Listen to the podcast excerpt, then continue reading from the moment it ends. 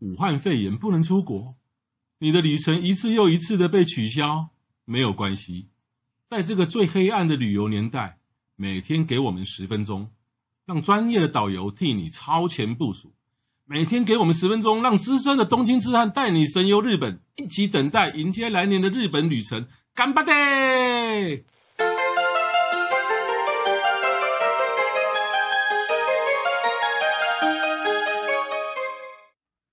各位听众，大家好，我是黄国华，欢迎再度。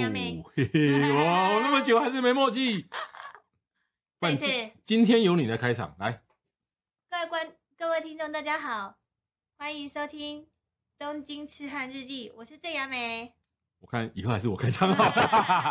好，那个我们的几大路线介绍了，到到这样陆陆续续下来了。我们今天要来介绍哪一个路线呢？叫福岛。福岛。盘梯高原。对。或是福岛。其实大家想要福岛，我想要什么？福岛核爆。对，其实呢，呃，福岛是非常漂亮的。对，福岛非常漂亮。嗯，呃，很多很多熟悉我的读者或听众应该都都都知道我写过日光的书。其实，在二零零七、二零零八、零九那个时候，我我我我还没写日光书之前，嗯、我曾经有认真的考虑，我是要写福岛，嗯、还是要写日光？那当然，后来我选择日光了。为什么？啊，因为福岛核灾嘛。哦，可是我我要讲这个，永远就知道说，其实呢，在福岛整个福岛的那个整个的优美的程度跟漂亮的程度，在我心中的地的的地位是不输给日光的啊。好，那大家会觉得哇，那福岛核灾啊，那个那个被盖小这样的惊死人。现在很多人听到说福岛就吓死人，因为福岛遭受到很多歧视。可是其实福岛是非常大的耶。对对，就像我那时候地震的时候，然后我妈妈。我在我我在北海道，他们以为整个全日本都毁了，可是其实长辈他们不知道，是其实日本是有台湾的十倍大，对，福岛也非常的大，所以其实它一边是靠海嘛，一边靠山，对，所以其实距离还是相当远。其实像以以以福岛山山区这个盘盘梯高原哈，其实距离这个福岛的核灾的地方哈，已经大概八十公里到甚至九十公里。福岛是一个东西比较狭长的，嗯，对，东西比较长，它东它东跟西哈，大概是一百四五十公里，嗯哼，呃，你看一个县东西是一百四五十公里的，那当然了，我我们当然今天要介绍的不是说福岛海边啦，福岛海边现在还是禁区不能去了，对，没错，只是说福岛这这十年来还是被在日本还是受到非常多的歧视，嗯，像福岛的食品哦，其实连我们台湾大家都怕怕的嘛，对，其实像福岛的很多农产品哦，比如说东京有在卖，可是他们都会很。老实的，很明确标标，我是福岛产，比如说福岛产番茄、福岛产葡萄，但是这样那个价格就狠狠的要砍上三三到四成，可是也没办法，甚至好像连福岛的男女，嗯，他要嫁娶都会受到歧视。会，就是因为我们在日本的话，跟人家对谈聊天的时候，通常都都会聊到说，哦，你出生哪里？嗯，那我们就会说，哦，我出生福岛。哎，好像听起来好像是怪怪的，嗯，对啊，你们那边有核灾什么的，可是大人应该是比较成熟了一点的，比较不会有这些问题。我们、哦、老人家不一定哦，有时候他儿子要娶媳妇，有些人说核岛他娶一个核那个福岛来的女生，怕怕有有些人会怕说生出来是畸形儿。也是会有这种的顾虑，嗯、像有的小朋友他们现在到都市去念书，那因为他们的户籍上面还是会写出生地是福岛，嗯哼，有的有的比较不清楚的都市的小孩就会说他身上有辐射，所以我们不要跟他在一起，然后就被霸凌。不过听说几年前那个那个日本政府他他推出一个，就是如果你福岛的人愿意改户籍的话，他是日本日本政府愿意替你做善意的欺骗，哦，比如说改成熊本，比如说改成长崎，比如说改成什么。嗯对吧？那这样可能就是就是让你不会受到歧视。好了，这是点题外话了。那福岛旅行呢？我们要去什么地方呢？福岛要怎么去？福岛其实从这个东京坐新干线呢，到郡山站或是到福岛站，到郡山站大概一个小时，大家就可以到了，一个小时出头就可以到，是很快的。对，但是郡郡山市本身没什么好玩的，只是说郡山，你到郡山这个车站，你再换车。换一个 JR 盘梯西线，你这个往往山区，对，往西这样行以后，这个就会很精彩啊、呃，像最有名的五色藻，对，五色藻，每年秋天的，对对对，就是十月，就是十月，十月初到十月下旬，它五色藻的枫红是比东京会早一个月，甚至一个多月，嗯、比较冷一点。对，那五色藻其实呢，呃，有人说它是五颜六色，但有人说它是五个沼。但其实不是哦，它里面大大小小的湖，那个区域大大小小湖大概有七八十座。对，哦，最大的一个叫会会员湖，那个会员湖好大，那会员湖大概我想一个永和市那么大，跑不掉。应该有哦。应该有哦。对，然后但这个更南边有个更大的湖叫猪苗带湖。猪苗带湖。猪苗带湖那更大了，猪苗带湖搞搞搞不好是呃，搞不好一个基隆市那么大。有可能哦。那或是接近。猪苗代湖，大家听过的就比较多了。呃，对，但是猪苗代湖本身比较没有什么啦。猪苗代湖就是我们坐 JR 要到猪苗代湖下车，然后再坐公车到这个盘梯高原或者叫里盘梯高原那个地方就有五色藻。对，五色藻好像团体也是非常爱去的。五色藻团体非常非常爱去，因为基本上你你把五色藻的散步的行程跟奥路莱西来。来比的话，两个好像有同等级的感觉，因为都是散步嘛，只是奥路莱西它是直线的，嗯，对，十四公里直线，但是五色藻它是一个环着湖，环着几个湖，对，环着几个湖，然后它的这一个呃枫叶的状况就是各种颜色穿插。嗯的美丽的景象胜过于奥入濑溪。嗯哼，对，那五色藻很多团体来的时候，通常都已经是下午了。嗯，除非你有办法住在那边的饭店。嗯哼，不然我们就是在那边，可能下去你有看到几艘船的吗？嗯、很多人在那边拍照。嗯哼，嗯，拍完照就是那个地方让客人自己散步，大概一个小时、两个小时就收兵了。哦，他们，哦，所以很多团体他并没有从这个，因为五色藻有两个出口。对。从不管从哪个出口走进走出，那大概是八九公里，对，走路大概两两个小时，因为还要含拍照，对，可能要三个小时，对，没错，哦，那就走起来很轻松。但以以前我就可能常看到很多团体，就是可能就在这个另外一头的那个地方拍一下照，对，然后放大家半个小时，上个厕所，买个王明给拍个照，然后就走了，并没有走进去，对，很可惜，对，非常可惜。那你里面其实非常非常的精彩，非常非常漂亮。我曾经在我的书或者文章里面，我我用。我形容五色藻叫什么？你知道？叫上帝的调色盘哦。你看，文青呢、欸？老文青哎。对对，哎，不要加那个字好不好？文青哥，好，文青哥，谢谢谢谢。对对对，说，哎，我我也曾经文青过，好不好？但是真的用上帝的调色盘来形容五色藻，真的是不为过。是，里面有好几个。里面有有好几个小湖泊，哦看去哦，这边看或者从那边看，早上跟晚上看颜色不一样，很漂亮。它有的有有有的有的有的池子哈，里面还有两种颜色，三种有渐层。对，还有那个树叶都被那个温泉染成白色的。对，那为什么会有建成呢？因为它底下以前是一个火山曾经爆发过，然后下面的火山可能还有在活动，活动，所以造成它。它里面有很多种奇奇怪怪的矿物质，那、uh. 造成它的颜色会不一样，是，那就非常猛，真的非常非常好看的。对啊，五色藻真是太美了。对，那五色藻来讲，另外一个出口一出去呢，就是我们熟梯的那个里里里盘梯高原。里盘梯高原来讲，就是啊、呃，就是我我刚刚讲有个很大的湖叫霍盐湖。霍盐湖，霍盐湖旁边有有几个那个温那个那个度度假村哈、uh 我我我个人非常喜欢哈，比如说有一家叫做里盘梯 Lake Resort，嗯哼，哦，五色之森，对。五种颜色的，那那个度假型饭店，度假型饭店，度假型饭店，那就是说啊、呃，它就在湖边，一边是湖，一边是森林，对，所以住住在那里，你不管早上起来散步，或是傍晚出去散步，整个是超舒服的，真的超舒服，真的超舒服。嗯、那是很可惜，就是说很多团可能不会去是用到用到这个，对，所以我们最多也只能在那边吃饭啊，对，对。一般来讲，可能就是最到住到户会户呃户那个会津若收，对啊，甚至住这个猪苗猪苗代湖旁边的一些像一个商务型的旅馆。对啊。那五色藻，我说出口哦是这个这个里盘里盘地高原霍盐湖，那入口就是很多很多观光客会下下车的地方。可是入口不远处还有一个朱桥近代美术馆。对。我们去年还去过嘛？对，没错。嗯，你还你还记得里面？有哪一个大师的作品吗？我记得，想不起来了。啊阿，刀哥！废话，达利啦，达利啦，对，达利，敲胡子的达利，达利啦，对对。但是那很多人入宝山了，然后真的，但是不自知。然后其实里面达利的那个作品，大概是全世界除了除了除了除了西班牙的那个达利美术馆以外，哈，就是他藏他收藏那个达达利美术美术馆的达利的作品最多的美术馆。对，没错。然后，那有人说，那如果我看不懂那个美术，那那那那这一家美术馆有什么很棒的吗？有，我想秋天去的时候，uh huh. 这家美术馆因为它前面就是一个水，一个很漂亮的池，拍导引最好的地方。拍到导引，然后秋天的时候旁边又是红枫叶，枫叶那个真的是拍拍照非常的非常的好，太美了，你就不用买票进去，在外面拍它的建筑物也够美了。我这去年带了一一团痴汉去哦，一进去以后。全部人都出来外面买面包吃汉，然后在外面的庭院拍起了艺术照。呃，对，然后里面的杂历随便看一下就走了。对，有买几个翘胡子的东西就就离开了。那无所谓嘛。对啊，这就是旅游吧？乐趣吗？这就是旅游嘛。对啊。对。那整个福岛，比如说其实大部分你如果看风景的话，是到了这个地方。对。那你说是在更里面一点哦，就是这个盘梯西线的比较中间。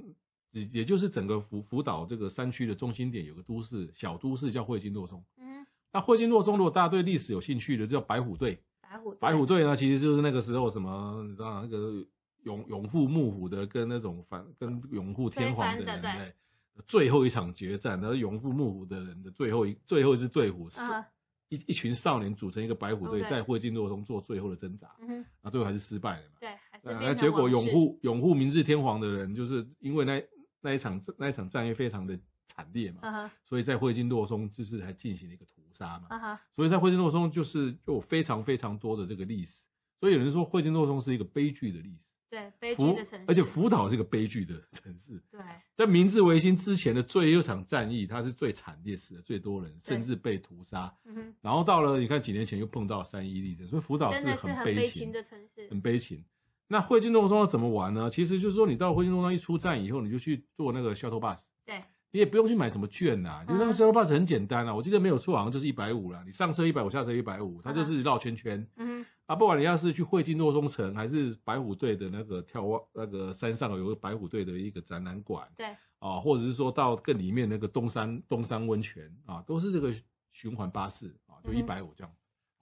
哎，那你有吃过日本三大拉面之一的？喜多方吗？有有吃过，你觉得怎么样？你既然是吃汉的话，我觉得喜多方拉面它的味道比较浓郁一点，咸一点。嗯，对，是。然后面条的话是有点，也是属于比较 Q 硬一点的，对的感觉。它它应该是比较很传统、很传统日本，味道很乡土的，对，local 啦。很 local 的，就因为他们那边冬天很冷嘛，嗯，所以它的东西味道就非常非常的重。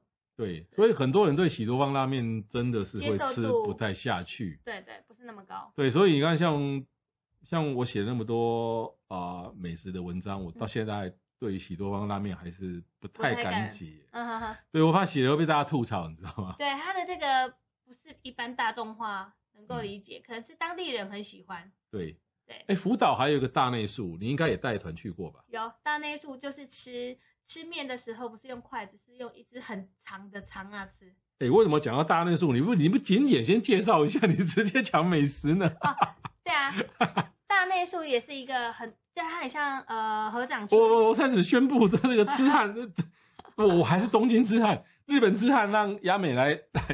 大内树，大内树有分大内树、小内树。哎，我都没，我没听过小内树哎，你进来可以啊，好像没有哎，没有哦，喝喝蛮牛，喝蛮牛我的记错，反正我现在精神状况不是很好。大内宿呢，其实它就是呃以前武武武士他们居住的地方，嗯，然后它就是小小草茅屋，茅草屋，茅草屋，然后一栋一栋一栋一栋的。它又不像河掌村，河掌村是尖尖的，它比较平。它是草屋，一栋一栋一栋的。那这边是很多摄影。团队很喜欢去拍的地方，嗯、他们从高处然后拍这个大内宿，一栋一栋，冬天下雪的时候会盖房子，那、嗯、不是个盖房子啦，雪会盖在屋顶上面的样子。嗯、对，那大内宿这个地方呢，最主要是很多人是去看他们古代生活的状况。对，大内宿对大内宿的一些古房还保持的非常好非常好，非常好。因为福岛自古就是一个交通很不方便的地方。所以到二十世纪初的时候，那个地方其实都还没有什么建设了，所以因此呢就保留下来。对，而现在变成一个观光景点。没错。对，那这个宿就是其实就是就是旅馆啊，就是说这个地方可能是南来北往，当时可能在十七世纪、十八世纪的南来北往的商旅跟武士他们要在这边住的地方。对。对，这个是大内宿。那刚刚提到了，哎，刚雅美提到那个葱，嘿，葱，葱面嘛。对。对。他们那边那边面怎么吃？你知道，我们面是用筷子吃，他就给你给给你一根，有的店是给你两根大葱，然后用用大葱，不管是一根也好，两根也好，你就捞着那个面吃。那吃完一口面呢，你就稍微咬一口葱。对对，那啊，你要你要你要控制好速度哦，不然到最后你就没有东西。你还有面呢，然后你你筷子没了，你筷子被人吃掉了。没错，是他们那边的特色。对对对，好，没有小内数啦，我记错了。对。但福岛还有一个真的是极度冷门，极度冷门。不过呢，最近可能很多人爱拍照、爱拍照的只见线啊。我我十七八年前去的时候，我发觉那个地方，那，根本没有台湾人。我十七八年前要去的时候查，查查台湾的网络资料，那台湾去过紫见线的不多。可是哇，这两三年紫见线超。你知道光这紫见线，我在去年的时候，为了带一个摄影团拍只见线，那个只只是哪一个只？只就只有几个，只有几个子，有就有，没有的有。这条只见线就是从汇金诺松那个出发，一直到这个西边的新新潟为止的一条线。这一条线呢，就是沿路就是沿着沿着几条福岛的主要河流，对对，然后这样盖的。然后到了十月中下旬，两旁都是枫红。对，我们那个时候为了带整团都是摄影摄影团队的去，就是摄影为了摄影。有一个老师带的这个团，那我就是领队去协助这样子，我就要帮他们查火车是几点到几点会往左边来还是往右边来。那你知道七点的吗？七点的火车是第一班，我们并不是住在旁边啊，所以我们是住在市区。嗯、那我们从市区四点就出发，你知道早餐是饭店不会有早餐，嗯，所以我就让呃团员先去买那个便当或什么的，便利商店买一买，对对对，买一买。上车之后大家都睡着了。到了那里啊，才六点而已。那我就傻傻想说，六点七点火车才来啊。结果我们六点，我们所有的团员扛着大炮。我觉得摄影机，呃，摄影爱好者体力也很好，爬到那个最上面去。然后那天我一听就知道你太晚了，阴阴冷冷的，你知道吗？去的时候上面已经很多人了，位置都被抢走了。对，还好我们的客人的配备都很强。然后那一天天气不好。是阴阴阴的，看就全部都是雾啊。然后他们要拍的就是倒影，嗯，火车的倒影跟铁轨哦。然后拍一个过去呢，我以为结束了，还要再等另外一台过来。另外一台可能一个多小时，对，或是四十分钟。我们那一团里面刚好有一个阿公，他是不是为了要去拍照？他是跟他家人去玩的，所以阿公就在外面也很冷，这样一直抖，一直抖。那我来就重新啊！对，所以你知道那一三更半夜背开看火车。那个餐厅呢？那个卖店六呃七点开，你知道它里面卖什么卖最好吗？泡面，因为它的泡面呢，有旁边有热水，你可以自己加，嗯，可以在里面吃。那上面就贴了一个看板，今年来最多的只见线的旅客，第一名是台湾，第二名是泰国。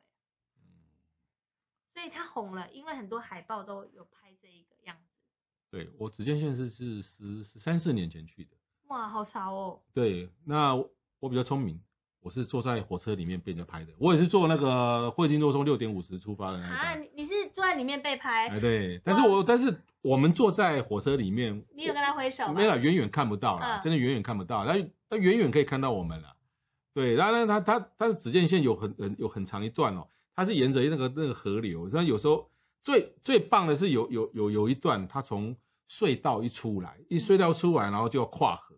嗯，对，那大家要要拍的可能就是隧道一出来那一刹那，然后隧道出来旁边山是红叶。嗯，然后跨那个那个那个然后那个火车过过桥梁下，名字名字峡。对对对对，然后呢，那个桥下面呢，它火车倒影，如果光线好，又有火车倒影，又有红叶的倒影，就是要等那一刹那。我也有拍耶。我拍起来全部都雾的，但是我有看到客人的，嗯、客人拍起来没哇，他都都调的好厉害，不过装备还是有差，装、啊、备有差。对，大家这是只见线的哦，这、嗯、但是哦，如果你啊、呃、要玩只见线，其实呢，怎么讲？其实这你你坐只见线会很方便，因为那个终点站哦，终点站也在新系的啊，走喽你再再坐新系新干线回东京哦，那是非常方便，其实非常不方便的，所以只见线有时候就是。大现在人大部分只见线就是在会津若松住会津若松或住郡山，然后去拍照。啊，远远看，真的真的去搭只见线列车的人其实是不多。那你知道每年十月十月这个只见线的上面的人几乎都是观光客，都是要去沿路看枫叶的。对。可是如果是那那一个月以外哦，听说紫箭线哦，就一天哦，整个车厢都不到三个人在坐。啊。你看，当你那座原路、原路、原路都是山。嗨。原路就算有些小站，你也看不到有什么名家。因为他们以前那是算是通勤的。对。通勤的，那现在大家都外移了嘛。对。对。就没有人做。是。好，那以上是福岛的这个的旅行哈。那福岛其实很漂亮的，当然了，我也没有办法去说服大家说我们不要去害怕福岛的辐射，那你就自己看着办。对，有客人会说：“你确定你吃的这些不会有毒吗？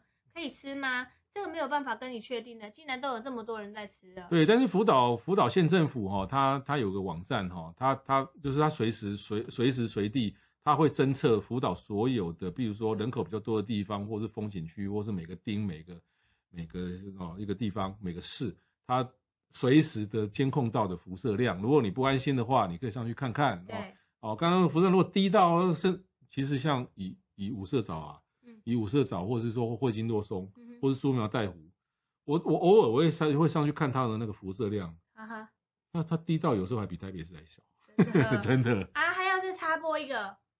五色藻的什么东西很好吃，对不对？味珍猪肉汤，天哪！里面放那个大白菜，然后红萝卜，加上那边的菇。他是在五色找出口那一家卖店嘛？哦，你那个卖店很好找啦，出口就那一家啦。对，出口那一家无论如何你一定会去嘛，因为你走了两个两三个小时，你一定会想上厕所。没错，一定要吃，好吃。厉害厉害厉害！好，都在吃。那以上是今天的关于福岛的节目哦，谢谢各位收听，明天下一下啊，下次是同时间收收听，拜拜，拜拜。